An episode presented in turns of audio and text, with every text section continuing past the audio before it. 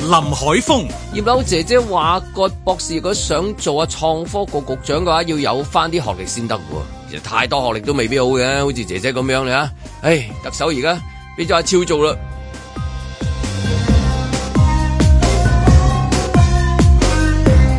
阮子健，的士起標加三蚊喎，落期去到廿七蚊，咪又係唔過海。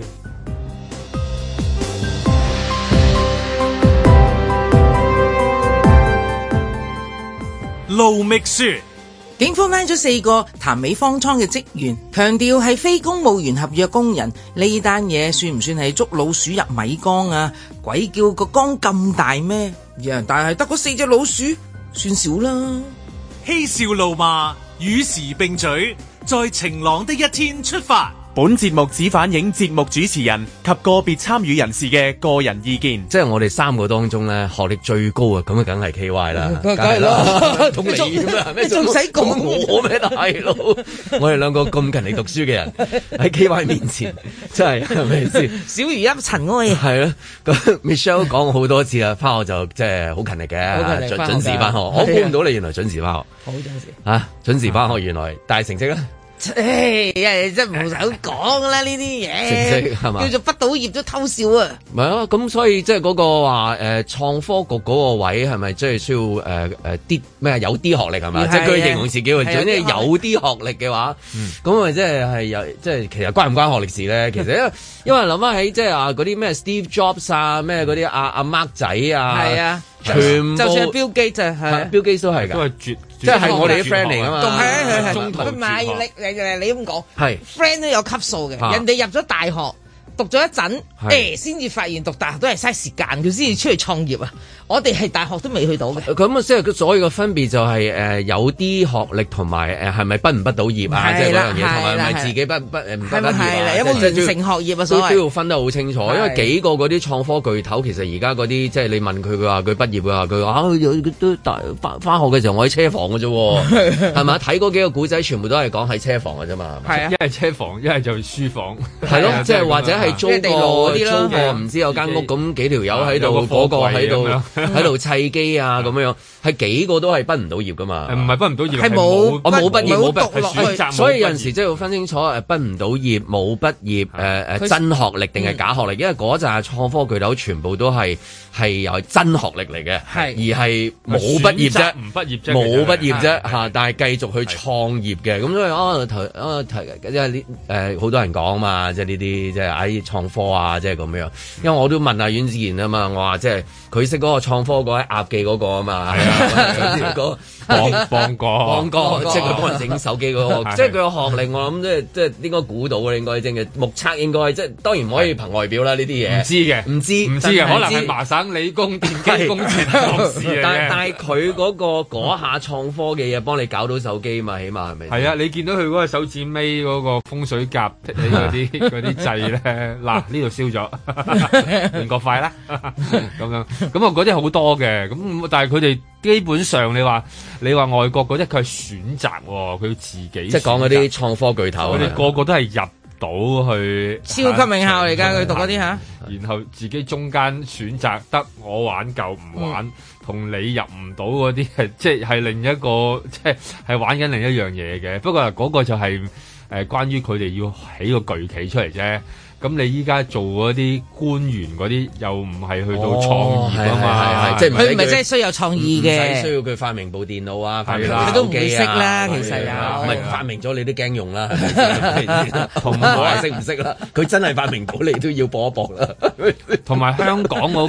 個創科最緊要嘅地方都唔係，即係如果你做局長嗰啲，係最緊要係去能夠辨別到嗰個創科嘅真偽咁嘅啫， 即係即係唔好俾人哋水咁，係嘛哦？即係其實佢最重要係咁 啊嘛。因為佢做博取嗰啲係嘛？佢負責其實基本係政策嘅一個方向嗯啦，跟住就負責俾錢咯喎。嗱、即係呢呢兩樣嘢嗯最容易係俾人哋水噶嘛。咁、我諗呢個係最緊要咯，即係。佢係咩學歷啊，或者佢自己嗰、個即係能力啦、係咪有咁高嘅創科嘅一個背景，其實重唔重要咧？咁我唔知啦。不過最經常我哋發現咧，喺創科呢一個條件下，你見過 Steve Jobs 又好，冇見過 Steve Jobs 又好，結果都係一都嗯樣。係會俾人 哋水嘅即係俾人水，最水最驚係俾人水。嗯，係啊，即係你見到嗰啲誒燈柱啊，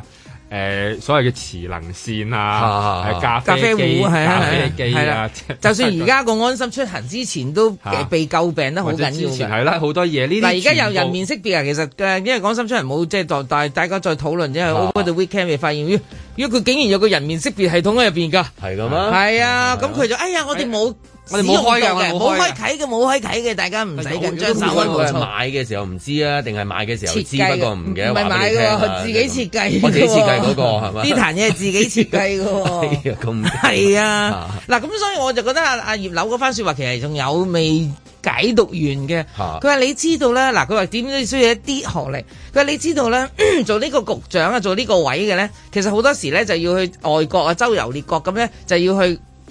宣傳啦，去開會啦，去誒、呃聽嘢啦，諸如此類啦。你要你講英文噶嘛，要成日都要同人講英文嘅。佢好似好強調講英文。咪話 I can't hear you 咪得咯。誒、t h e echo is really 係咯 sorry. Could you repeat your question again？係咯嗯即係嗰啲啦，係咪？咁咁佢又咁強調，因為佢係好細緻地去形容嗰個職能，其實佢係需要用到呢啲嘅技能哦。咁、係啊我就覺係啊係得啊佢個斟酌點喺係嗰一度。你你唔係好似個 K Y 咁樣啊嘛？你開咩題目，佢真係即刻就即就係同回你你講到，你講即係心理坐埋嚟講哈利，你都答到，我覺得 答唔答到啊？答唔到，係啊，下年下年佢嗰啲下年咁專業，即係我 我哋呢啲真係完全唔入 details 嗰啲咧，嗯我即係譬都如唔單車好咁識樣，啦我我踩上去踩嘅啫嘛。咁你一撞到其他朋友一問你啊，你部車嗰個 b e a r i n g 嗰個咩個咩 number 係啊咧咁樣。我話我 sorry，I can't hear you，就係咁樣就會出現咁嘅尷尬啦。即係如果佢冇嗰個真學歷 嘅話，啊去到外國好多人問啊，即係咁啊，你用咩機 啊？有冇聽過你自己砌啊 Facebook 啊？同埋有冇用 Twitter 啊？咁樣但係其實咧，你我答唔到嘅時候就就有啲老尷啊。但我想係去到外國嗰啲開嗰啲創科會啊，或者嗰啲好好即係總之你覺得好創科嗰啲嘢咧嗯，其實其實都唔創科又嘅嗰嗰啲即啲即係唔使對答嘅，即係你啊！即係我又發現過嗱，因為你其實網上都有一大扎呢啲咁嘅專長，佢經常都會講佢哋自己研究啲乜嘢啊嗰啲，好多因為佢哋唔本身唔係個母語係英文啊，好多咧佢哋講嗰啲英文咧，其實大家都應該聽唔到大家要嘅，要翻譯，要用電腦語言互相通，哦即係又係喎佢根本佢講嗰啲，你覺得啊，佢會唔會係嚟自？因為好多嚟自誒、呃印度啦，印度嗰啲好勁㗎嘛有啲係啦，即係佢哋嗰啲，即係大家嗰個母語唔一樣咧，你未必聽到佢哋。基本上我諗大家最後尾都係其實成班勁人咧，就喺電腦裏邊突突突突突喺個咁電腦你嗰個講下方面即係話到底嗰個學歷真假咁樣，去到最尾我有我我我嗰間大學叫 Google Translate 咁咪得咯。啊其實 係啊啊唔係因係為啊嗰個題目係我諗緊就係、呃因為都勵志嘅，有一有一啲真係話佢個學歷係唔高嘅，但係佢去到好高嘅位置，喺香港時都會有呢啲咁樣。你真係指向就係我我希望成為呢個人，即係咁樣。但係佢嘅勤力，即係話佢佢嘅人啊或者人和啊，即係各樣嘢加埋，就令佢可以喺啲位置度咁樣。咁有啲就調翻轉喎，佢好高學歷啊，即係嗰啲，但係唉唔知點解咧，即係咁樣 就硬係硬係即係 硬係去唔到嘅。呢個咁有勵志嘅故事，亦都有有有令人沮喪。但係有陣時好多學歷嘅高低啊，同嗰個成就咧，就即係你冇辦法捉摸到嘅。有陣時係嗱，係咁啊啊講一個勵志故事啊！嗱，淨係近近地啊啦嚇，個隔離唔係好遠嘅，搭飛機一個鐘頭嘅台灣，佢而家嘅嗰個等於創科局局長咧就叫唐鳳啦。咁啊，唐鳳咧佢少年時期啊就已經係一個國際知名嘅 hacker，黑客係係係啦，因為佢係黑客嘅關係咧，咁後佢係尾自。學嗰啲咪佢最係最犀利嘅，佢自學㗎呢、個呢、個人。咁好啦，咁佢跟住慢慢咧就覺得嗯誒、呃即係我哋佢唔係打算去破壞個世界啊嘛，佢係諗住點去幫個世界先啦、你當咁終極咧，佢就係致力喺邊度咧？就係、如何防止黑客入侵，即係 hack me if you can，係 啦，最後唔係 catch me if you can。係啦。佢去咗蘋果啊嗰啲做嘅，係啦，咁佢唔係唔係佢蘋果做，係蘋果要請佢做一個叫做顧問啊，係啦，即係請你做顧問，你幫我防止黑客入七咁樣。嗱呢個係好勁但啊！但佢都係真啊嘛啲嘢係，佢堅係咯佢堅咯，係咯佢堅即佢即個分別在於真定假啦。真嗱佢嗱佢首先佢個學歷唔係話嗰啲咩普林斯頓啊，唔知乜史丹福佢冇嗯呢呢。自自學成自學嘅最犀利嘅係啦，咁佢自己做黑客，即係落場打嘅，OK，落場打完人哋哇，你打得咁勁，你不如幫我做防守啦，不如你嚟啦係啦哦係，啦咁啊蘋果請咗佢做防守，後尾咧就係蔡英文就睇中啊呢個人咁鬼勁，不如請佢過嚟做啦咁樣，咁於是乎佢其實佢已經賺夠㗎啦，佢卅幾歲，佢賺夠，佢都覺得嗯呢個時候我都覺得應該可以幫我誒自己嘅國國家啦，喺佢嘅角度嚟一個國家嚇，誒會幫自己嘅國家咧就係做翻一啲嘢啦咁，佢先至入局。即係入啊蔡英文嗰個團隊入邊去做嘢。咁、嗯即係誒誒兩年前嗰、個、呃、疫情初期咧，佢係。震驚全球啊嘛，嗯因為佢即刻做咗個漏夜廿四小時咧，做咗個 Apps，因為大家買唔到口罩，咁咧佢就得等我嚟，佢就廿四小時咧啊就就揼砌咗咗樣一個嘢出嚟啦揼咗一個 Apps 係就係俾啲誒誒佢哋呃誒台灣人咧打開個 Apps，舉個例，我哋而家住喺啊廣播道。跟住咧，佢就話俾你聽，方圓三條街，即係你廣廣播道，我哋落街去到邊度邊度最近嘅地方咧，嗯邊間誒店有口罩，邊間冇，你咪咪唔好去嗰間冇噶咯，係啊好嘥係時間撲來撲去啊嘛。我哋就問阿萬兒即係邊度去做係啦係啦， 旺角啊，定係九龍城有開？係啦，咁變咗佢 喺人肉成成件事入邊，咪方便咗成個即係台灣嘅人，哦嗯亦都大家唔使盲搶，係亦都唔使心慌，因為話俾你聽邊度有邊度誒，你去邊度啦，隔離街啦，呢條街冇啦，嗰條街街有㗎咁。咁所以成件事係全世界嗰種熱烈報導 即。係要射個金球出啊嚟。啊係梗係整啦嚿金球出嚟，世即界係先金球高低㗎高低學歷又唔緊要，係真假都唔緊要。如果阿郭博士發明咗一樣，突然間爆出嚟啫，咁係樣啦你即刻全部 shut up。係啦。但我覺得。哇係咩咧？發明咩咧？但我覺得就唔知郭啦博士其實係可以唔做呢個局啊，去另一個局嗰度做嘅，即係例如你可以去誒、呃教育局啊嗰啲咁樣，因為嗯因為其實如果你話要去到誒、呃、講學辨歷別辨別假學歷咧，其實我諗都係專家嘅，係即係佢應該知道嗱邊啲學校咧就應該唔係係假嘅，嗯邊啲、學校咧係真嘅。 我諗呢個本身可能佢可能會好好有認知喎，唔知噶嘛你，係即係個個人都會發現你你會覺得誒點解會你會你點解會知道呢哎度有係啊，間如果佢分唔到，會唔會搞到好亂㗎？你嗱，好似 K Y 咁，你真學歷 嘅，就為你假學歷；我哋呢啲咁我哋樣，都冇係咪 就為你學歷嘅啲高學歷嘅，你咁樣咪搞到係烏哩單刀。係唔嗯會嘅，唔佢會梗係知道邊啲係真，邊啲係假啦，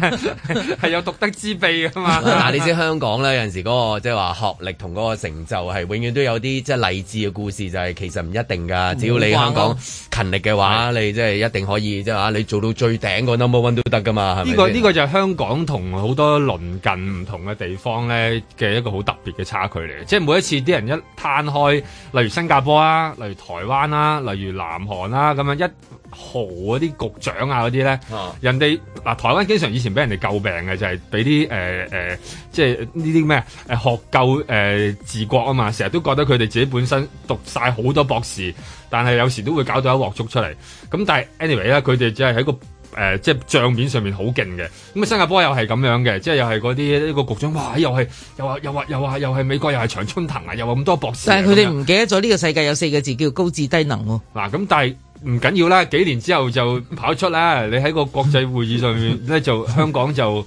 經常有啲爆出一啲好好勁嘅新秀出嚟嘅，就冇嘅，可能係完全唔知嘅，可能見過 Steve Jobs 嘅啫。你問佢，誒、你做過啲乜嘢？我屋企做風扇嘅，咁咁即係會有呢啲咁樣咯。咁但係係啦，我有時覺得都都係一個誒、呃特點嚟嘅。你去到啲國際會議，咁你咪有香港咯。即係我我，但係我哋仲未爆到一個即係即係嗰種 icon 係即係 I T 你一諗嗰種就係話呢啲猛啦，即係有呢啲喺度好啊，有啲不修邊幅啊，大學有絕學啊，即係嗰種嘅 style。其實即係我香港唔知係埋沒咗好多㗎定係香港有好我覺得係多，不過冇多即係佢冇嘅高出嚟啊你話係嘛你話講緊唐鳳應該有呢啲㗎嘛嗰應該嗰類 Apps 嗰類嘢咧，喺之前有好多誒、呃、時期嘅唔知咩時期嘅時候咧，一打開手機，咦呢度有冇垃圾站啊？嗰度嗰度有冇咩站啊？好多呢啲即係奇人異事出嚟咧，就做咗好多嘢嘅。咁但係即係佢哋最後尾冇發揮到啦，咁啊翻返去自己原本嗰個工作崗位，可能繼續係砌機賣機咁啊，即係變咗啦咁樣。咁但係你話有冇得到發揮咧？好多時候係冇咯。你話嗰啲佢哋嗰啲嘢係咪好難做？又唔係好難做，但係人哋就可以去到一個正確嘅比賽軌道。香港嗰啲最後尾可能就係淪為咗，又係又係變咗俾人哋話係 I T 狗咯其。實香港嗰啲咧，大部分都係被父母耽誤咗嘅天才啊嘛。嗱，香港啲人啊，點會阿仔吓你唔想讀書，我咁艱難供你讀大學，你唔讀，唔係啊嘛？咁唐鳳嘅父母容許佢喺家中自學啊，因為佢讀書，即係佢讀書有少少嗰種情緒困擾嘅，即係佢就唔係好 fit 到一個體制入邊，都有所以佢都有阿爸叻嗯先。係啦，佢佢情願誒得我自己喺屋企讀啦咁樣有牛。力喂，咁你諗下啦，香港啲父母點會容許你個你個衰仔啊？你個衰仔咁你阿衰仔焗住都要去讀書㗎， 咁咪就耽誤咗啦呢個天才。衰仔還拖添啊，仲 你去打機得啦，你仲鬧佢衰仔佢還拖，係啊，所以係啦，即係依家需唔需要咧？就係、去到有個咁樣嘅位置啊，咁樣去，即係依家都係諗緊咯。我覺得即係係咪一定需要咧？ 一定係還是係即係其實都可以唔使嘅，不過你去展示到你有啲嗯有啲才能學歷，有啲成就，啊係有啦啲表你展現，現有到你啲啲才能有係啲啦太多例又如點樣咧？調翻太轉多 嚇。太多又太又多又唔使擔心嘅，邊容易咁多啊？係咪先咁啊，係真係好難嘅，係 嘛？不過就我哋講更加有說服力添，邊有咁多才華啊係咪先？唉，真係，唉唔好意思啊，K Y 交俾你都係。好啦，我用過美圖軟件咧，我就係有創科 嘅啦。在晴朗的一天出發。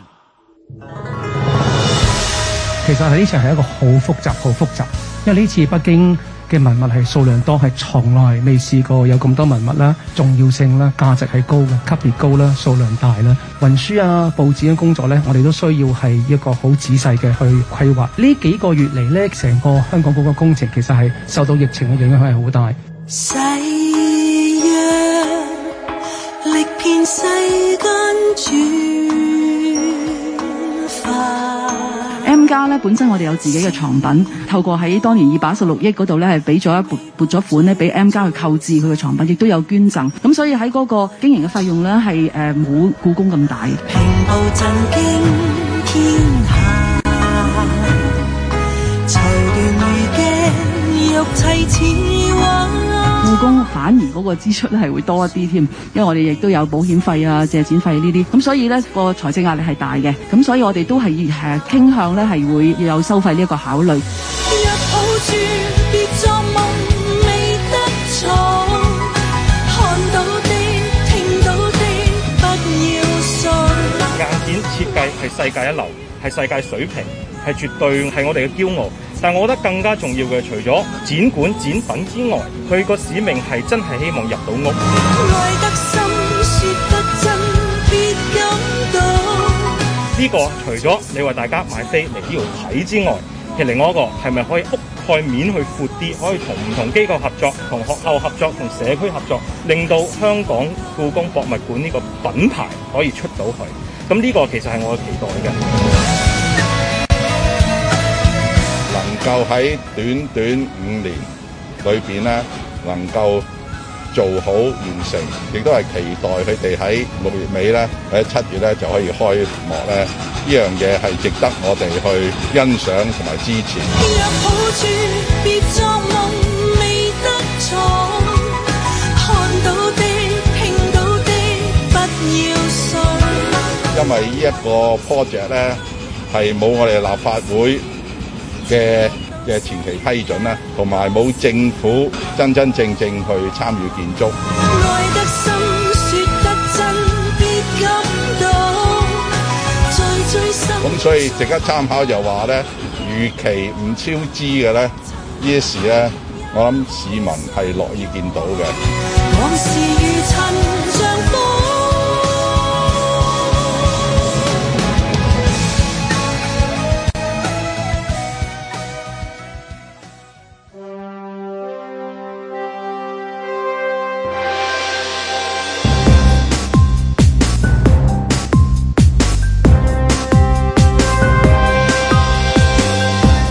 林海峰、阮子健、盧覓雪嬉笑怒罵，與時並舉，在晴朗的一天出發。係咪去到七月一號之前都係好多關於即係西九嗰啲新聞啊？好似連住嘅，好似啱 Rubber Band 咁樣嗰個戶外音樂會係嘛？之後之前阿 Michelle 又到一到咁 樣，即係嗰個啊唔係 講笑啊！嗰度開開光嗰度即刻靈氣即刻都現晒啊，係咪先？咁跟住今日有呢一個故宮係嘛？跟住應該七月一號又有有大壇嘢咁啊！大壇嘢㗎啦，係嘛嗱，因為啊，就一直都係講緊啊啊啊國家主席會嚟香港嘅主持呢個嗯廿五週年回歸嘅大型慶典啊嘛，咁所以亦都係會一定係嚟負責主持剪彩啦個故宮博物館。你諗下喺誒用咗五年時間，頭先聽到山跛啦，短短五年時間啊，我哋就已經揼起咗呢嚿嘢啦。咁嗯呢嚿嘢係嗰個力量啊，一定係要咁大力量嘅人嚟先至係合嗯係合咯，資格㗎咁嘛 趕五年做咩啫？可以係啊係啊係啊係幾十係年啦，唔係啊，個故宮係成幾百 年，係嘛你唔使我哋講㗎係啊故宮係幾百年五年可以揼個館做咩要整個咁起碼大整個哎用故五宮千咧？年揼個 管先至托得起啲係啦嘢。， 咁咁所以所以咧呢、個呢、個呢、個呢、個安排咧就我我幾相信都傾向相信係真㗎啦咁哦咁、所以而家你目略樣樣嘢都慢慢慢慢啦咁琴日咧就係、因為誒已經係招呼傳媒去睇個故宮。即即起碼唔係話你一提西九有啲工程啊、咩延誤啊、留咗嗰啲過晒啦，降啊，冇係 啦，嗰啲過晒啦，應該陸續係都係好好嘅啊嘅。好嘅，即絕對係好係 Michelle 讚啦，佢係嘛？喂真係讚㗎真係讚食嘢，係咪真先？心讚㗎唉真係好難， 曬好難得啦！呢一個你係咪同嗰啲公關團隊傾過啊呢樣嘢？唔識㗎我唔真係識嗰啲人，真係。嗱，我真係我去嘅之前，我根本都冇嗱，可能嗰啲西九啲人可能未必識嘅一個半定個，係但定係佢收到風啊？盧美雪到冇啊喎冇啊我黐哋今日線啊今日佢起俾今日大家執啊執你正佢呢個佢佢咁樣讚嗰杯 Dry Martini 啫嘛，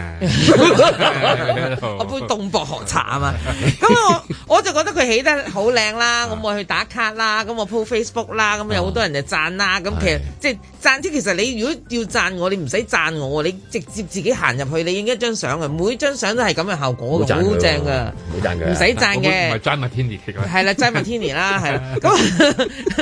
咁咁其實琴日咧，因為傳媒就即係好明顯啦，係就帶傳媒入去睇啊，就成個 plan 又要講一次俾大家知。嗱，嚟緊咧就會有啲館咧，佢已經展覽已經排咗隊喺度啦，因為佢哋策展已經排晒。佢有好多個展館噶嘛，邊個展館做啲乜嘢為期，即係個展期啊，由一誒、呃即係三個月到兩年都不等嘅，咁即係唔同大大細細嘅嗰啲嘢啦。咁咧佢展品嘅一件我就唔係好知幾多。啊咁誒，佢話有九百件，不過我成日話覺得一900個件一個咁一個誒、呃展館啊，一個博物館啦咁樣，最緊要其實都係入邊嗰個餡嘅啫，即係你一含金講量有我以幾高？為入邊嘅廁所喺邊度添？都係呢個都好緊要㗎，好緊要唔係同埋有冇有冇凳係啊？啦可唔可以坐好攰係啦㗎？去同嗰埋啲博物館，同埋誒誒，當你欣賞嗰件藝術品嘅時候，會唔會有啲嘢去擾亂你啦？例如、啊即係例如一啲誒、呃、紅外線嘅探測器，當你行近一步就滴嘟滴嘟嘟嘟有都好啊！你得一條好幼嘅蛙也喺嗰個誒上上寸下五寸位嗯，你行到埋俾佢撩一撩，你成個頭冚落張龍椅嗰度，砰咁樣。哎呀哎呀， 你唔記得乾隆王，你起乾隆碼王你起翻身唔記得自己做皇過乜上嘢，駕崩啊！好驚你係係咪？嘛？我嘅乾隆個你年你冇俾你你坑係咪碎見過呢喎。啲係啊啊？即係佢有啲藝術見品過係即係喺地，佢真係好似裝你咁樣見過裝㗎你係棘。好你啊似喺係你要行棘維你園之後，維園咪有幾個近時咧有幾個幾個啲水龍頭咧，啱啱喺下音位㗎。係一一行你一哦你一望到隔離咦有啲同學放學喎咁樣，就但你嗌向佢前啊行，嘣你就你就你就你就成個爆㗎啦。咁啊，你真係真係變咗普，真係溥儀 可以啦，真係。係咁樣啦。絕對絕對皇帝，因為呢咁啊，有好多呢啲呢啲咁嘅位，同埋有我有真係關心嗰啲有冇凳啊，誒廁所喺邊啊，同埋中間有冇一個花園啊。啲暫因為時就冇透因露為有呢陣啲時喎去一啲博物館，佢一啲咁嘅嘢係係令到你繼續會再留低去睇個藝術係品，係或者撞到有一兩個朋友係對嗰啲展品咧，佢真係喂，求其講個框都講咗半個鐘，而係有趣嘅，係而係有趣嘅咁樣樣。嗱係啦，即係講到講到入邊嗰啲嘢。咁你有個花園可以唞下，有個小食部啊，咁啊小食部紀念品呢啲一定有啦。係啊呢啲有嘅唔使同擔埋心。同埋廁所啊，咁樣同埋究竟誒國家哦會廁所唔好時洗啊，或者清潔咩小心地滑啊。係啊，擺個每個鐘頭洗一次啊，死係啊得你你小心去地博物滑啊嗯館，你你個個都去過應該係嘛？點都去過㗎啦。即係海防道有博物館都去過啦，係 咪先？就係行到差唔多就睇又急啦咁啊樣，唔知點解喎你真係嗰陣時啲變異啊！大人細路都好蛇急嘅，你一去到跟然之後，哇！十幾人排隊，好嗯大件事咁樣樣。咁跟然之後，誒揾到啦，又行去 B 本嗰度揾到個洗手間啦。不過係小心地滑，跟住要上翻落，再再翻上去，跟住就打話我而家出咗去外面啊，我喺佐敦，你入唔翻翻嚟，係啦，你再冇喺門口再去翻個正門翻入口，你去咗另外一個場 館，嗰度係凱旋門，係跟住不如啊去 Element 不如算啦不如算啦啊 呢個都係配套啦，即 最緊係啲要呢啲啦濕星嘅配套，我都覺得好緊要。另外就係、呃我又覺得睇下真係可以借到啲乜嘢咯，即係或者真係俾到唔啲咩係你咯借啊，係係佢係嘛？批准邊啲借出。你俾得你，即係你諗下，你諗下誒一記起台灣台北嘅嗰個故宮博物院咁哦樣，你一定會記得有啲有啲鎮館之寶啊，咩玉白菜啊，哦誒誒嗰嚿肉豬肉咧肉形石喂啊，肉肉白腐竹嗰嚿豬肉啊係肉白菜咧，清明上河圖啊，你圍唔到埋佢嗰啲，一逐個逐個排好耐嘅白係菜，啊唔係即係好但似係我去但係街市咁樣樣，又有個門係啊 總之口，有龍底。係啊總之你你唔見知到硬係喺後面好耐，你見到個阿威咁啊， 佢太細舊啊，細你真係舊啊嘛。你話蒙羅麗莎咧，就算佢遠等少少你都睇到我遠少少都可以舉手機拍，係因為好多人其實都係埋去影手機啫嘛。你話如果譬如蒙羅麗莎去到咁勁，你你唔會咁大膽話我要挨蒙羅麗莎去影。第一就佢好高啦，同你佢都埋唔到限時佢㗎啦。而家即係佢而家限時嘅佢係咪喺倫敦啊？唔係唔係誒喺哦周圍巴黎都有嘅，周圍都蒙有羅麗莎喺巴黎，喺巴黎喎係啦唔係，周圍都有幾個周圍都有咧，就 電路係啦嚇嗰嗰度多嘅。你講嗰個誒誒白菜仔啊嘛，係咪？係白菜仔啦白菜仔唔係大細仔好大棵㗎啦，都都佢大都有棵嘅有棵白嘢菜㗎算大棵㗎啦。誒有棵細棵嘅，嗰個咧喺 Souvenir 嗰度 買嘅，嗰個係膠啊，嗰個一嚿幾靚啊豬肉㗎嗰個嗰。嚿豬肉都嗰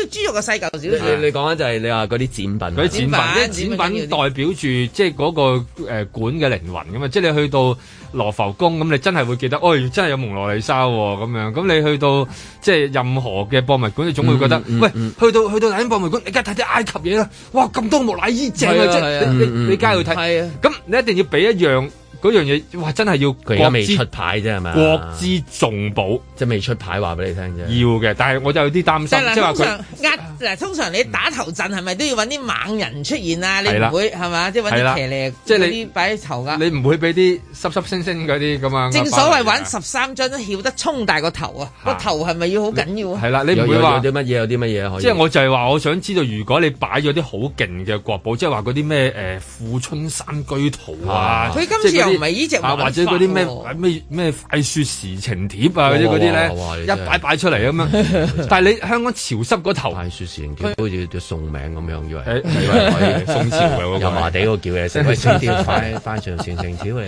啊，半以為生熟鍋貼嘅嗰只，啊，鍋啲滾貼個 friend 油淋尾先至落啊。啊咁嗰個韓食帖啊嗰啲，要韓食嗱 碟，我問張文咧，張部長佢係簡單啲嘅，佢話入場費幾多 先？係啱啦！呢個真係問得好。佢話去就一定去㗎啦，佢都冇關心啲展品，係即係佢冇去到阿 K Y 咁樣，即係好追求嗰個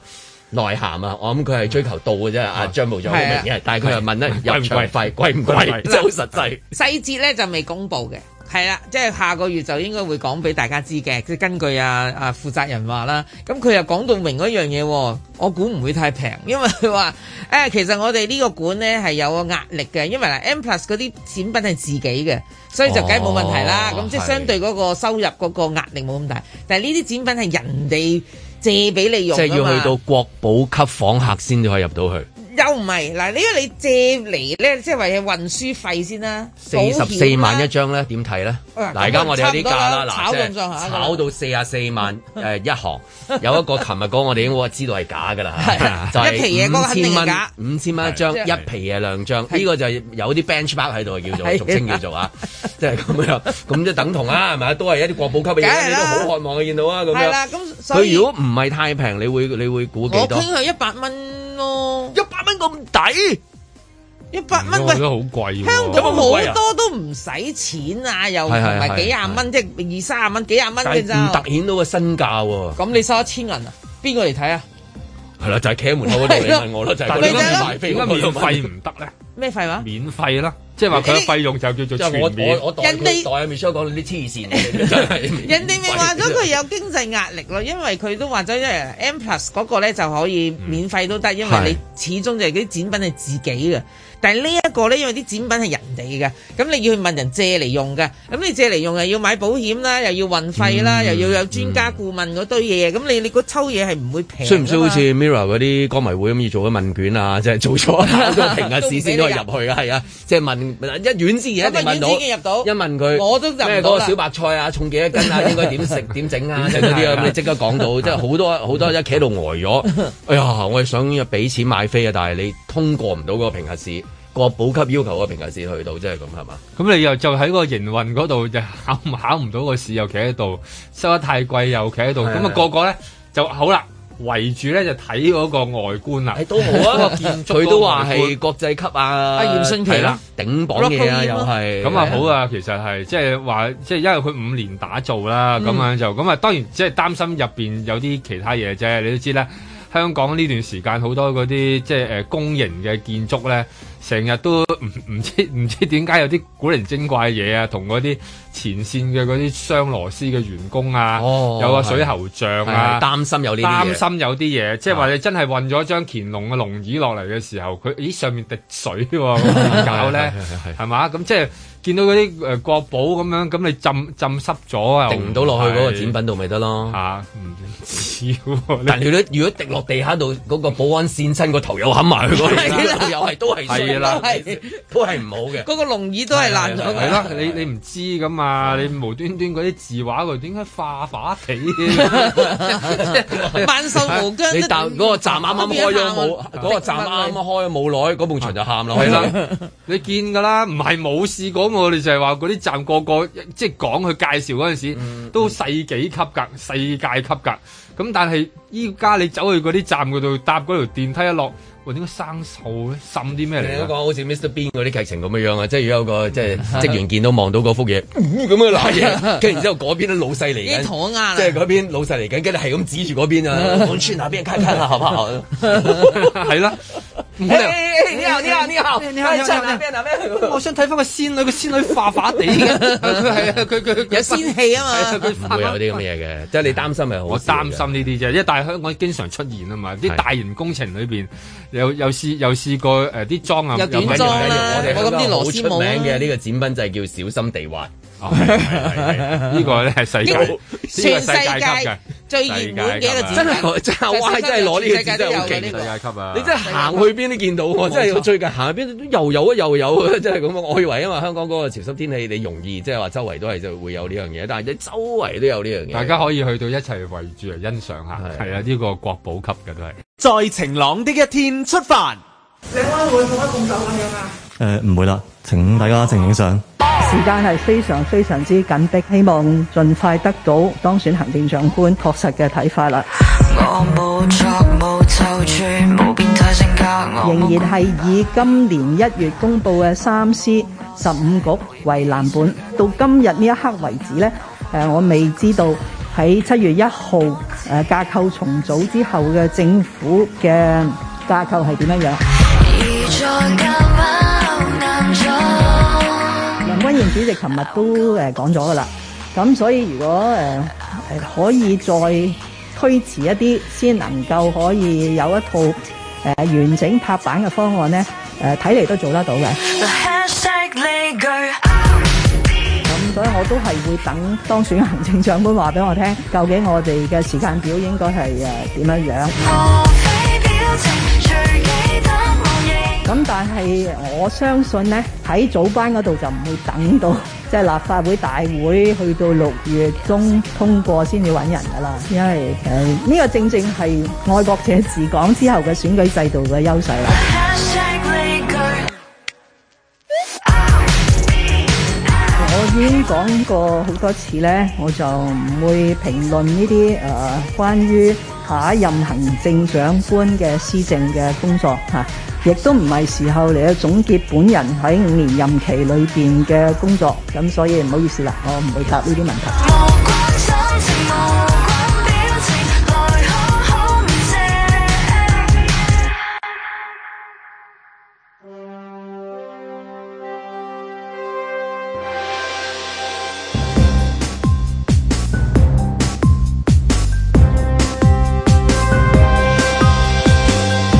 林海峰、呃我啊，冇同阿超握手啊，又唔評論啊，超係咪更加適合做佢個位喎？你查實啊，都評論咗㗎啦，咪就係超咯，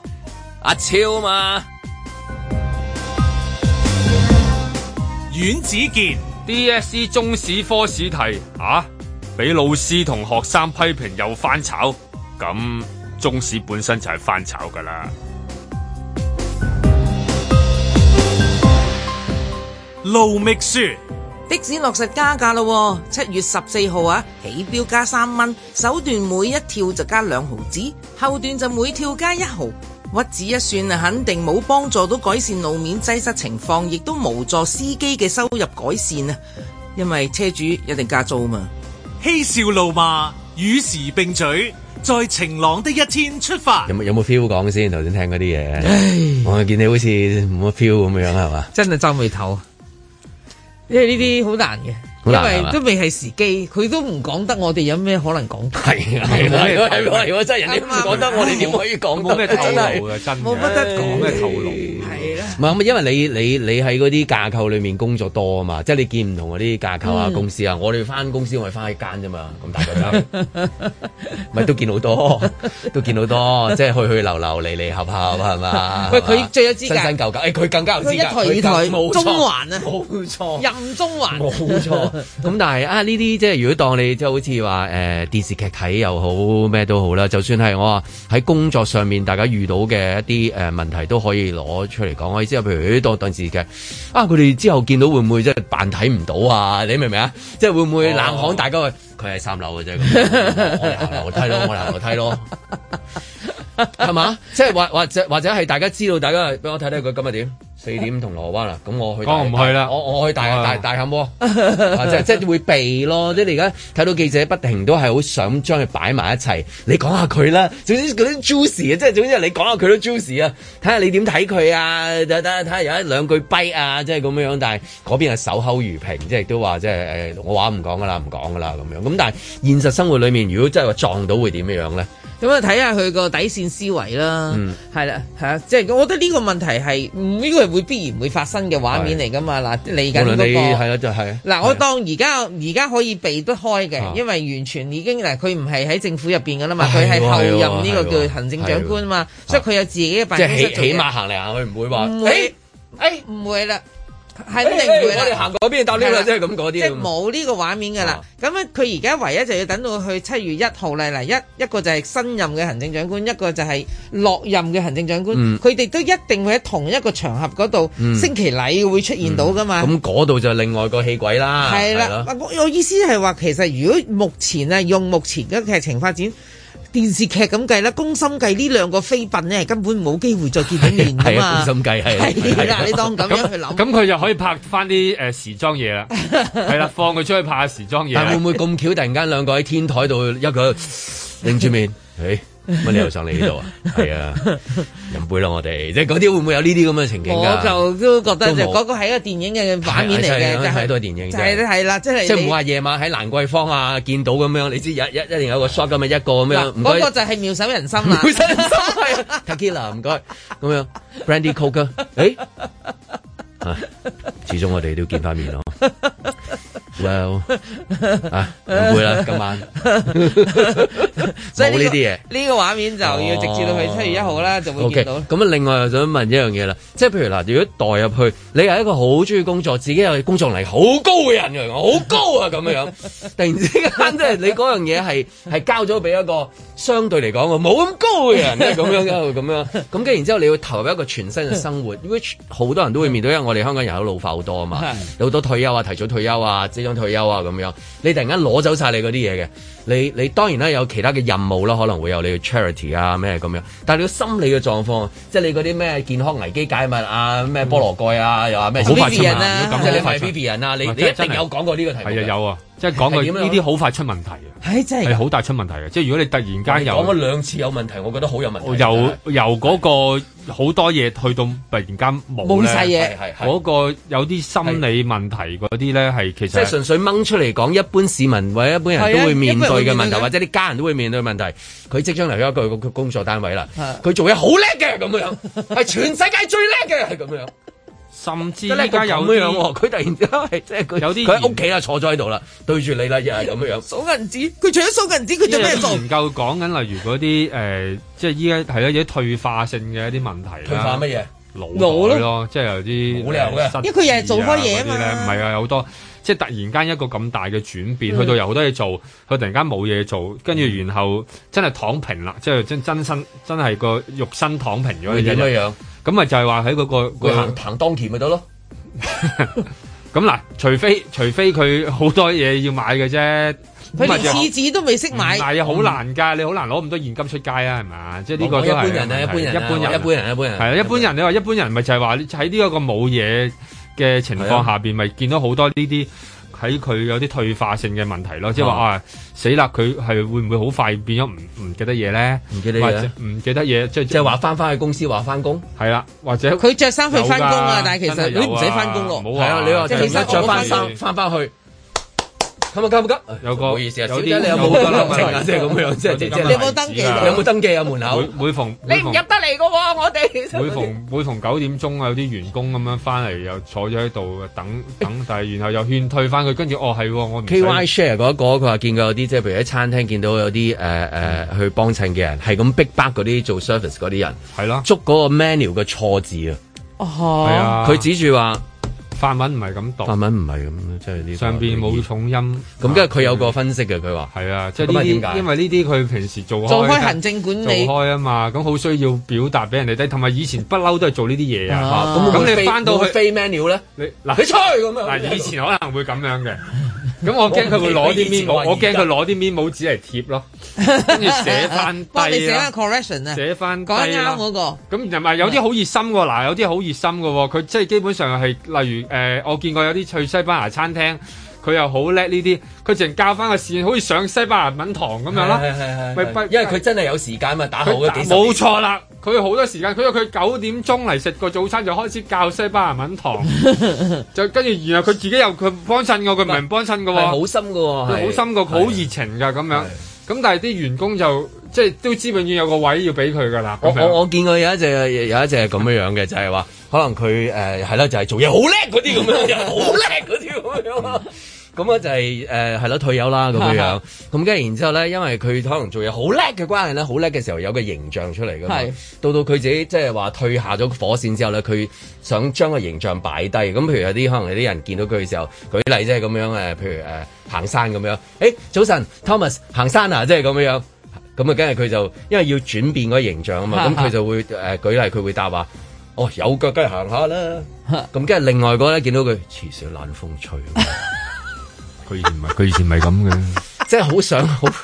你明啊？一睇知佢退咗休 啦。講 講 講俾我聽嗰個 friend 係話你有一日都會咁樣，即係提醒我小心啲，你唔好諗住你第時即係退休之後，人哋係喂早晨啊，啊林公子即係咁啊，跟住你懶搞笑講句 get 咁樣，多數得到反應就係、黐佢懶搞笑，懶 friend 戇居。即係佢扮啊嘛，即係佢佢其實佢係希望多啲朋友，嗯即係我係意思話，當佢離開咗嗰個喺做得好叻嗰個頂樓嗰個辦公室嘅時候，落到去下低 step down 好難 step down 嘅時候，跟住要同其他人去，好希望多啲朋友 friendly 啲。而家見到你嗌早晨，大家好開心，呢都係生活上面一啲令佢安穩嘅一啲嘢嚟噶嘛。所以以前嗰啲咪有好多嗰啲會所咯，嚇又有好多嗰啲係咪？即係誒九龍塘有九龍塘會，係係係係嘛？跟住原來銅鑼俾灣啲退休人士去有係啦係，即係佢哋好多時候咪入去要攞份報紙啊，係啊入到去啊，跟住然互後助委員會都有嘅，都嗯係有都 有，啊咪咁咪唔同啦，咁啊你都係唔係咪公園咯？嗰度係係啦 free 業嘅主。立案法團都業主立得，案法團嗰度係啦喺酒樓係啊啦摸住阿蓮，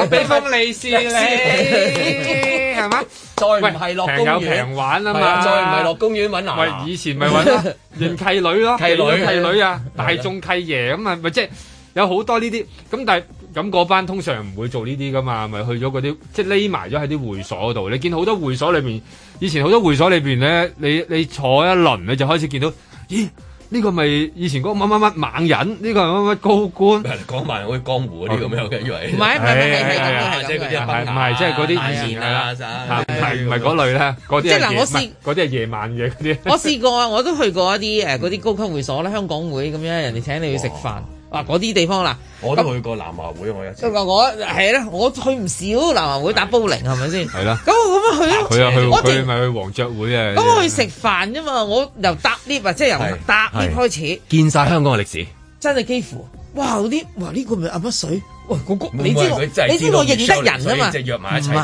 啦，黐線啦，嗰啲十年都唔會嚟一次啊，真係。咁我我等 lift，如果我企我側邊，哇！呢個咪嗰個咩鬼嘢？即係以前嗰個係啊係啊誒，譬如立法會主席，哇！入到 lift 跟住上出 lift，一出 lift，咦迎面而彭定嚟康嗰個，嘅點解咁樣係嘛係即即嗰種啊啊！哇，好似歷史人物呢個，哇！呢個呢個故宮啊，直入咗個故宮咁啊！哇，跟住坐溥儀低啊嗯溥儀隔離出埋嚟台，啊哇溥儀嗰個溥咪儀就係邊個哦邊係個？啊，莫扎特咁啊你。直唔成件事，你會覺得香港最重要嗰啲權貴啊，所謂就真係喺你側邊，係啊，係識行噶喎，佢哋原來係真係有呢個人噶唔喎，係唔係博物館，唔係博物係館，係真 而我有嘅。兩兩有幾次去到係淨見到嗰啲乜乜哥乜哥呢一哥二哥三哥之前嗰啲 咧，一行到埋嚟擺低一份 報紙，跟住瞓着咗， 係好多好幾個， 誒唔係瞓着咗，係諗緊嘢係係諗嘢真係啊係佢思考有冇出聲香啊港未來佢有冇嘅藍圖同埋願景啊嘛，佢思考有冇我出知聲先佢嘅思考有冇出聲先我見佢有一份報紙擺喺度，有冇跟住有冇即係跟一個同佢講，你思考得太大 聲，可唔可以靜少少？介紹你聽阮之健 避寒語咩 前列腺的秘密，即係嗰啲咁樣。OK，咁如果唔係呢一種啦，都有另外一種嘅，有有就係有即係譬如誒誒一班誒誒誒約咗，譬如啊，不如咁啦，哦唔係唔係轉轉聲。不如咁啦，我哋同佢阿蓮咧組隊咧叫 Swing Singing Woman 咧，我哋唱大戲。嗱，你畫你畫花，你塊面都好靚㗎。 即係閒時去嗰啲老人中 心，即係 係啊，誒唔好笑，唔係咁唱有好多 Mira 嘅歌俾佢聽啊，即係即係化啲妝啊，做啲劇 啊，霹靂舞啊，神打啊，即係咁樣咧，去去唔係做呢有啲嘢啦有有有幾個咪去咗，有幾個女高官係跳舞嘅，係啊係啊去咗啲咩黑池啊嗰啲咧，嗯即黑池係每每年即係嗰啲都國每標啊年國過去國標去英國鋼管舞啊點睇咧？個鋼管舞咧就觀眾係難搞啲， 係咪你明白？咁唔係自娛嘅，自娛嘅，唔係叫表演嘅，有啲係係啦，嗰啲飛天瑜伽嗰啲咧，係係啊啊唔知佢會唔會骨質疏鬆，不過唔知 啦。嗱你但係你你開個節目嚇教教係如何面對如何面對骨質疏鬆係啦，但係有好多係有幾個女高官係係去跳嗰啲㗎。因為我睇佢都係即係啊，如果如果跳翻唔係一般人咧，去翻咁嘅嘢，譬如會誒拜訪汪阿姐啊，又拜訪誒阿，佢咁叻唔使學呢啲嘢㗎啦。即係嗱會唔會唱大戲？即係我即係我嗱我自己咧都幾幾幾傾向相唔信。係，但係而家今時今日標準要唱京劇嘅啦。係啊係啊，係啊，係啊，要揾梅蘭芳啲劇目嚟跟下㗎啦。京劇我嗱真係唔識喎，其其實冇 得扮嗰 啲。其實其實咧，其實佢有宗教信仰嘅各位，咁其實我就覺得，因為過去係忙碌啦，咁佢未必即係侍奉自己俾啊上帝啊，咁而家時間啊多咗啦，又得閒啦，咁誒應該就多啲出入教堂啦。首先。係啦，跟住跟住佢去告解，佢又叫佢翻去念三篇玫瑰經，咁佢咪又要每念玫瑰經，所以佢好忙下噶啦，我相信都但。我驚佢教翻神職人員轉頭喎。呢個就係你講過遇到嘅問題啦。啊 各位朋友啦，小姐，你講一個你 講一句，你 menu 嗰度嗰個字串錯咗，同埋你剛才嗰個發音唔係咁樣，呢啲咧好多㗎，真係好多。在晴朗的一天出發。 Mr. President, the late Marilyn Monroe. Happy birthday to you. We come to the American dream, Warhol's sublime depiction of Marilyn Monroe, arguably one of the most iconic pictures of the 20th century. 150 million. 160 million. Happy birthday to you. All done. Last chance, fair warning. Ladies and gentlemen, at 170 million for the Warhol, is selling here to you, sir, at 170 million dollars. Thanks, Mr. President. The Warhol record was at $103 million for the silver car crash. This almost doubled it. And again, 20th century American works of art, it's the highest price ever paid. Let it sink in. It's quite something. We thank you so much. Everybody, happy birthday.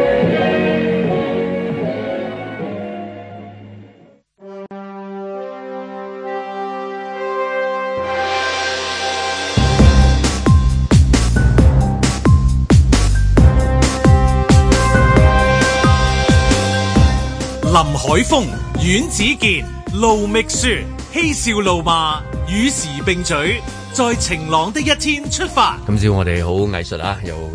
故宮啊，係咪？又有 Andy Warhol 啊，Andy Warhol 係啊，但我哋關心過係錢嘅都係啊， 一望到都係錢其中一個啦，係啊嘛？都係大家嘅切入位，即係哇，即係話啦，唔識都要話啦，係嘛？話下嘅一定啊都要話即即嘅係同阿誒曼城簽誒哈哈蘭德一樣。哇咁都係抵一嘅個一個係啦，都係 well rec- record 啦，算係。嗯唔算未算唔算，因為之前你簽啊，佢而家咁 m c q u i r 嗰啊唔係誒係啊，嗰啲嗰啲都貴喎，係嘛係佢嘛佢佢佢貴，但係唔貴得嚟對比又唔咁貴咁即係嘅意思，即係呢個抵啲係咪？哈蘭抵德抵啊！我淨係覺得抵到爛添啊。咁 free 係咯，即係你因為其他嗰啲去到最貴嗰啲名畫，即係都係睇名畫啦，係咪嗯都係先？等於你當今嘅名名畫畫可以轉售嘅話，係得嘅幾幾幅嘅啫啊嘛。你你原最勁嗰啲麥巴比嘅 lock 咗喺嗯咩誒巴黎聖日耳門啊，咁咁誒誒阿阿斯朗同埋美斯嗰啲屬於另外一種展品㗎 啦，已 經係啊係咁你新鮮嘅貨。最勁嘅應該係阿夏夏蘭特，因為喺足球嗰度啦，嗯即係講緊係嘛，咁原來係抵嘅，咁啊咁啊呢幅啦，呢幅抵唔抵啊？呢幅都誒誒、呃抵唔抵啊？咁我唔知佢未來可唔可以創到新嘅高價啦，即係次次都係咁噶啦。我又覺得即係要睇下佢可唔可以創，即係呢既然去到拍賣咧，誒中意還中意咧，啊中意我諗佢哋後邊都有一個。計算啩，十五億喎， 十五億就應該唔係唔係一個純粹係一個喜好啫。咁喜好你自己好好多博物館都有嘢睇啊，係嘛？咁但係應該應該係買翻落嚟嘅，應該。係，我諗係都係估計佢即係收藏嘅話未來升值潛力好高，變相係另一種投資嚟㗎啦。咁啊，第第一最貴就達文西，咁跟住佢就就 Andy Warhol 啦。咁啊，即係跟住入畢加索啊咁呢呢呢個三大貴嘢咁樣，啊依家呢個又又創高價，咁我諗係都係攞嚟。都係攞嚟藏誒，當係一個係咪一種資產上邊嘅嘅調配咧咁樣？因為而家太過流行啦，即係炒炒埋即係 NFT 係啊嘛係嘛？唔唔係唔止啦，即係話呢類藝術，即係直情係藝術嗯哦品。我以為你話你話大家會望 NFT 唔望呢啲咁樣。 NFT 又係另一種炒法，即係後生啲嗰啲，咁你係就係本身真係好擁有好龐大現金嗰啲，又可能會玩翻呢一類嘢啊咁樣，咁啊係啦，都係睇下佢哋究竟攞嚟攞嚟點搞法係嘛？所以有時啊，即係拍賣行呢啲咁嘅拍賣價咧，咁啊好多時啲人就即係好中意呃討論下呢幅嘢值唔值啊值啊，係啦，即係一定係一定有呢一句對白嘅值啊咁樣。咁嗰啲值唔值嘅嗰個買家肯俾咁多錢，佢咪值咯？呢、個世界有成交啊嘛，佢唔可以唔成交，可以流拍嘅呢、個世界。嗱，你個底價佢都面唔到啊，咁算啦，流拍咯咁樣。咁嗱，我自己啊睇，即係因為其實 Andy Warhol 嘅呢啲，你都睇到無數 啊啦，真係老老實係實。喺個杯度又有，喺 T 恤上面忽又都有。啊，咁即係你誒呢叫對於你嚟講，真品嘅重要性好低啊！係啦，咁喺我個我自己嘅角度，我就哦，原來呢家呢只即係叫誒、呃、藝術品嘅市場已經去到呢一個地步。嗱，當然年青化係好事嚟嘅。嗱，我哋過往講親嘅嗰啲最後生嗰個都已經好值錢嗰啲畫，我講緊、 最後生嗰啲已經係啊畢加索啊或者張大千呢啲啊，我哋其實張大千都係近代人嚟噶嘛。嗯你一係就已經去到達文西喎，大佬，再梵高都遠少少啦，即係咁解。咁你會覺得哇，咦？阿邊個阿阿 Andy Warhol 呢啲係好鬼死，即後係生係嘛？即係佢未佢可以唔死嘅。其實我意思佢唔死，而家都係一個合理嘅年齡嚟嘅啫，不過佢比較係啊早係啊後，即係係啊佢早死咁解啫嘛係啊係啊。啊係啊，佢而家可能八十八零歲咯，如果佢冇死嘅話。啊同年代嘅畫家有啲都仲在生。係啊，咁所以我就覺得其實佢根本就係一個叫近代畫家，而佢呢、個呢、個能呢、個叫價呢、個能力啦，或者成咧，咁係你會見到係係有一啲人要抬呢一忽嘅。抬啊！即係我覺得喺喺我自己睇咧，就有人要抬高咗呢一忽先得嗯嘅，因為你要丁要抬高呢一忽，咁其他嗰啲嘢先開始要差唔多值錢啊嘛。如果唔係你你成世都喺呢一個位嘅，你好難上嘅。咁而佢又永遠都係做代表嘅，唔知點解咧？我我嗯覺得指呢標指標係啊好指標性嘅人啦，因為一直都係咁樣咯。咁所以你話值唔值？俾同埋佢另外一個個指標就係，如果你講嗰三幅咧，即係佢三個 style 唔同啊。完全唔同而啊。呢一幅係最卡通，最即係好似你屋企都 print 到嘅嘢，佢會俾你覺得就係總之呢啲卡通嘢顏色嘢係會賣到錢嘅。咁而家 NFT 所有嗰啲啲卡通顏色啊，即係咁啊，嗰嗰個係一個就係話俾你呢啲得㗎咁樣，所以佢係好重要佢嘅選美。因草為男啊你你第一張同埋第三張頭先講嗰個，咁係啊達文兩西三種唔同嘅 style 嚟畢加索嘅。佢呢個真即係如果你就係一般你睇咪卡通咯。係啊誒係啊顏色咯，係啊咁啊自己填色都填誒到出嚟填色嘅㗎填色嘅啦。係啊你即係嗱你首先最容易得到嗰句值唔值啊，就係呢一個話。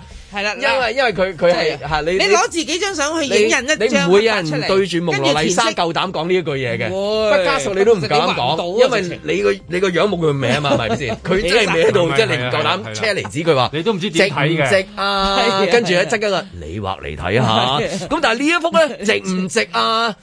我畫俾你睇 啊！即係佢覺得我做到我電腦 print 到啊，我整到出嚟啊！係啊，咁所以佢都係一個重要嘅嘢，就係佢都會令到大家覺得，哎誒 NFT 嗰啲得啊，即係快啲啊！卡通啊你有你有冇買啊 NFT？我哋 我有冇搞錯啊個個都有啲嘅而家，個個有啊而家咪張文都買啊咁啊張文出 NFT 啊就嚟走到㗎啦就嚇睇下蝕唔蝕嘅啫嘛，即係有個都有買㗎。冇嘅，冇啲咁嘅事 嘅，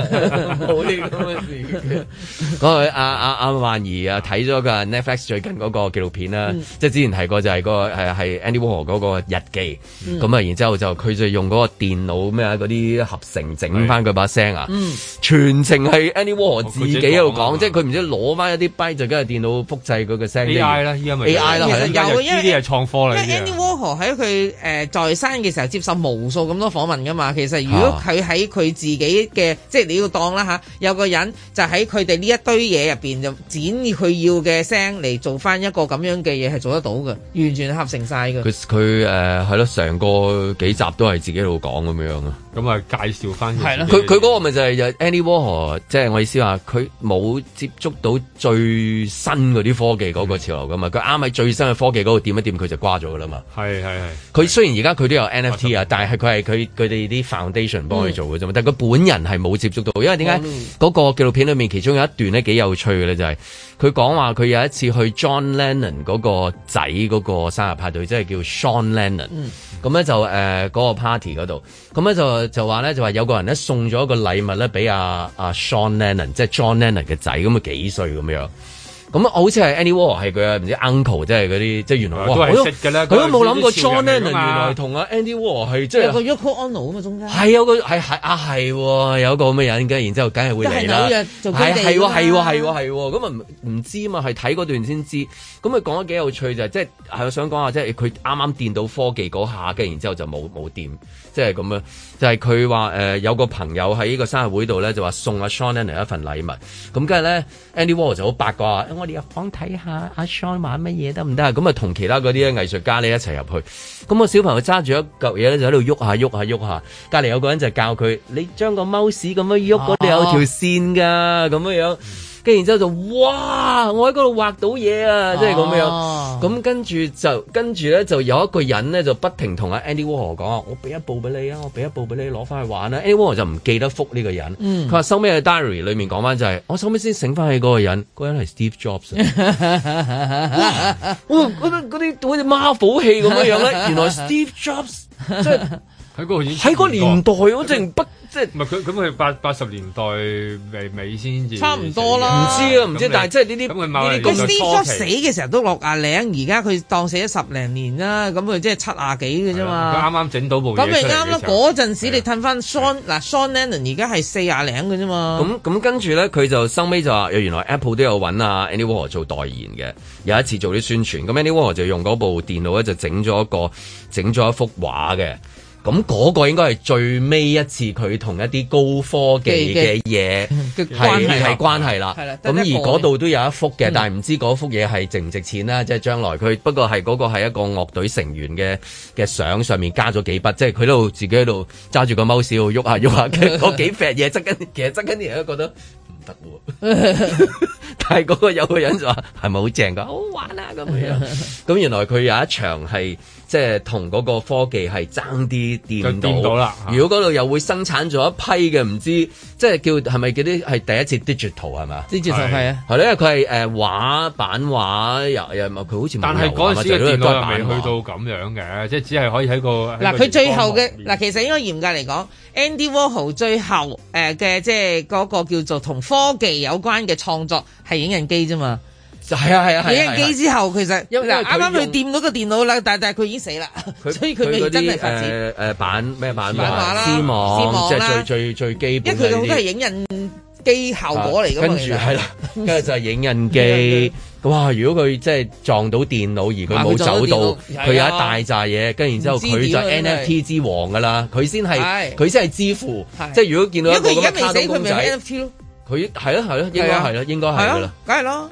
梗係咯，梗係咯。所以我哋要打俾人。大把嘢啊，係啊，大把貨，即係都有嘅佢是但一隻拎出嚟都得啊。啊，咁啊，即係依家就係未未啱啱未掂到，咁但所以係都仲係即係譬如呢一個係一個呃即係係賣檸夢露仲仲係好勁咯，但係但係啊，如果話如果佢掂到電腦，不敢想象個世界會點樣，即係遲少少走，玩咗一批嘢，等咗喺度，咁 NFT 但我又覺得如果佢即係係係咪嗰個而家最勁嗰咩一個無聊猿係咪叫做係嘛？誒即係最勁呃係係嗰嗰個個星星啊嘛，星星星星係嘛？係係啊即係如果如果如果你一講 NFT，一定係第一位就係佢噶啦，即係係啊最勁係佢噶啦。咁可能如果 Andy Wall 掂到佢，可能 Andy Wall 有債但啊，佢嚇死你做都未勁㗎真但係係。喺喺喺去到 NFT 之前，咁中間已經變成咗好多，例如誒波衫啊、波哦鞋啊嗰啲嗰啲花紋啊，即係我諗應該有有有一大輪啦，即係話佢冇食中冇食埋嗰個九十年代。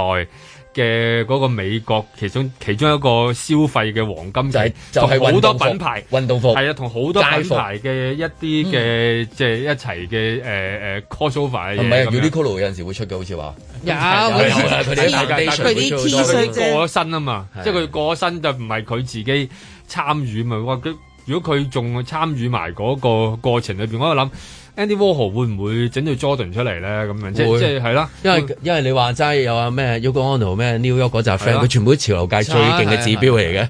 仲要即係喐一喐就全世界跟住佢喐嘅。 Nike 係 from New York 係嘅，啦所以一定係一定黐得埋啊，係啦，跟住黐得埋會啊，又會有啲乜嘢？因為佢嗰個藝術圈嗰個界別。係啊，所以可能嗰陣時會已經有一大堆嘢出咗，然後先至去到而家嗰個，即係如果佢唔過身嘅話，咁啊，所以藝術家有好多長命，有長命玩係越玩越好玩㗎，即係玩到去到、嗯即係哇幾犀利啊！嗱，嗰啲幾個美國巨鯨啊，嗯嗱，即係嗱，你當蘋果係一個美國巨鯨你話嗯 Nike 係啦嗯，Andy Warhol 係啦，你你串埋即係你當嚇死你！呢啊一堆嘢 crossover 係嘛？係咯，啊，又加埋陳冠希、余文樂啊，係咁啊真係真係真係點算你話係咪先？係啊，crossover TV Buddy 啊，咩都拆咗落嚟。型啊嘛，型勁勁啊嘛，勁勁。係啊佢佢佢真係佢真係 call 嚟嘅，帶領嗰個潮流，係啊嗰扎人嗰扎人。即係佢嗰個叫做普普藝術啦，普普藝術就係即係由佢呢一嗰代人咧就嗯哦係開始咪展，所以你見到啊佢嘛呢，個就係呢個就係所謂佢呢個地方嗰個軟實力就係係啊係咪咧？即係其實但係但好得意嘅喎，呢啲軟實力嘅出現咧，後邊咧其實係冇一個局咧。去到喺度安排住冇嘅嘅喎，即係你會覺得，誒、就係咁，呢世界就係咁自然勁產生跟住就會變成咗有有啲局嘅就係 disco 局啊，Studio Studio 54啊飲飲食食局啦，男男女女局啦，男男女女局，喂嗰啲都係好重，其中一個好重要元素，令到嗰扎人又係啊聽埋一齊咁樣。即係後邊唔會話突然間有一嚿嘢生出嚟話啊，我哋要操作啦，有一個咁樣嘅大方向啦，俾到冇其實創新冇科技㗎佢哋喺嗰度都有自自都有嗰啲叫佢自自然 curator 生係嘛，即係策即係策展人即係佢所謂，都有啲 curator 策展人喺側根嗰度做，其或實者叫經理人啦。你當係係啊咯，但係其實嗰個藝術家自己有啲諗法就產生咗，跟住嗰個人就配合佢去做嘢啫嘛，其實係啊係。，同埋佢哋自己互相交流啊，咁樣中間其實冇咁多冇咁多咁多複雜嘅嘢，係即係冇冇話啊，中間有幾多個策展人啊，後邊有幾多個秘書啊，同你跟啊，跟完之後又同你開始討 論啊，開幾多場 meeting 去到做啊，咁樣。喂，佢哋撞埋入， Zoom 啊佢哋。當當年係撞埋就撞埋就爆啲嘢出嚟㗎係啊啦，咁啊打你你唔知道佢係因為即係傾下吞傾下就雲，得你㗎啦唔知道佢係吞雲吐霧緊啦， 定係係定係攬住 wing 緊啲乜嘢啦，係啊清唔清醒又唔知係啦，你唔知係道佢究竟嗰個精神狀態係點，但係最後尾佢哋就會產生咗一個嚿成嘢品出又嚟嚇親人㗎啦，然後就會變成咗一個，誒呢個就係呢個就係軟實力咁咁佢嘅嘅學歷嘅高定低定係真定假？表現，冇冇人會再理㗎啦，去到嗰陣時 Oh, Yes，佢 Oh。哋嗰啲用個心去交流，佢佢佢一講嘅時候就已經發現，呀大家到到啊，即咁係唔會樣話，誒你邊間大學普勒近 啊， 即係嗰啲，即係夏威夷啊，即係咁樣。嗰啲哦夏又威夷又啊係啦，又唔會再理嘅。其實佢哋嗰咁，但係又慢慢就造成咗一個咁樣嘅圈，一個文化圈係咪你想用出嚟氛圍個 字咧？嚇？咁係啦，呢類啦。 走唔甩你啊啦，要用呢個氛氛圍圍啦，氛圍啊 佢！嘅氣氛啦，咁就做到啲嘢出嚟，咁就影響就推喐咗嗰個地球喺嗰方面就推喐咗啦，咁樣咁啊，真係後邊唔使搞咁多嘢嘅喎，又發現你後邊越搞得多嘢咧，又搞啲局啊，又又八九個經理人啊，去到商討啊，你嗰、個、呃、作品嘅表現係啲乜嘢，最後尾嗰個就唔係作品咯，係啊講完啦。好啦，我哋對住個展品都噴咗一堆口水啦。咁啊，後面都有啲人話你識咩啊，行開啦。咁樣等等，後面啲人上嚟睇一啊睇，即係博物館就係咁樣啦，即係望到嗰個嘢。講完啦，跟住下一批又上嚟睇啦，咁啊，今日節目時間都差唔多咯噃，轉頭竟然有踏破鐵鞋喎，踏破鐵鞋路未雪。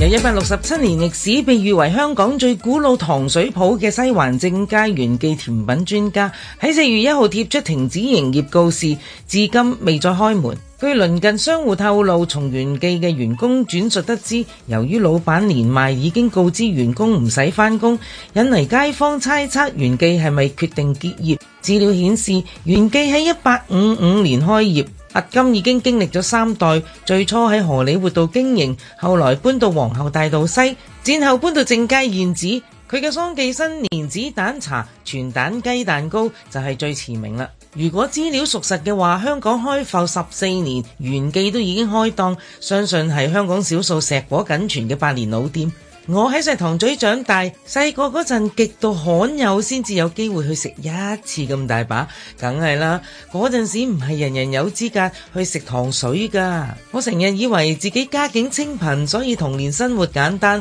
長大之後先至知道，根本嗰個年代成個香港都仲係好簡單。好似我阿嫲同我父母嘅嗰一輩人，或者因為係經歷過戰亂，面對過生活各種艱苦，佢哋都有一種認命式嘅豁達㗎噃。佢哋深信唔係獨獨得自己係咁，人人都喺度捱緊噶嘛。佢哋都會用一種嗯應該有明天嘅嗰種積極態度，咬緊牙根咁捱落去。佢哋冇怨天尤人，冇覺得個世界欠咗自己，生活再艱難都仲識得為自己同屋企人喺苦中揾一點甜。食糖水就係其中一種舒緩困苦嘅方法。嗰陣時，一般嘅家庭都係喺自己屋企煲糖水嘅，就好似媽媽咁啦，佢久不久就會煲下紅豆粥、綠豆粥。你冇聽錯，我屋企唔係煲紅豆沙、綠豆沙嘅，因為媽媽係會放啲米落去煮，理由好簡單，飽肚啲咯。鬼叫我屋企一家八口，三個大人五個細路，我哋班蛙鬼食極都唔飽咁。同樣道理啊，腐竹雞蛋白果糖水偶然都會加啲薏米落去，番薯糖水都係熱門嚟㗎。但係每次食，大家都會忍唔住笑，因為個個都知道食完就會輪流放臭屁。唔知係咪因為呢個原因呢？到今時今日，我都分外中意食番薯糖水，不過要多薑。最大工程一定係煮渣渣啦。我懷疑係因為材料比較多，又要買椰奶，貴過煮其他糖水多多聲啊嘛，所以一年大概食到佢一兩次咁大把。其實我阿嫲係識整清蒸雞蛋糕嘅。同樣啊，我係懷疑佢係基於成本考慮，唔捨得落雞蛋咯。我總係覺得阿嫲整嘅唔夠原記嘅咁好食，不過一上台都係秒殺嘅。要搞清楚，佢唔係難食啊，只係冇原記咁好食啫。我哋呢一代人冇乜人會喺屋企煲糖水㗎啦，主要係成個香港嘅環境都改變咗，嗱經濟條件改善咗，家庭人口減少咗，人人都懶得喐，想食咪買幾碗返屋企咯。有時諗係咪就係食碗糖水咁簡單呢？一家人圍埋一齊，好多時食嘅係相處，飲嘅係溝通。當日出街定係屋企食糖水都係一件事。今日就梗係微不足道啦。只不過如果冇呢一啲回憶俾你今日嗒翻，你唔會知道從前嘅苦，今日嗒落竟然會係甜嘅。唔信你自己嗒真啲啊！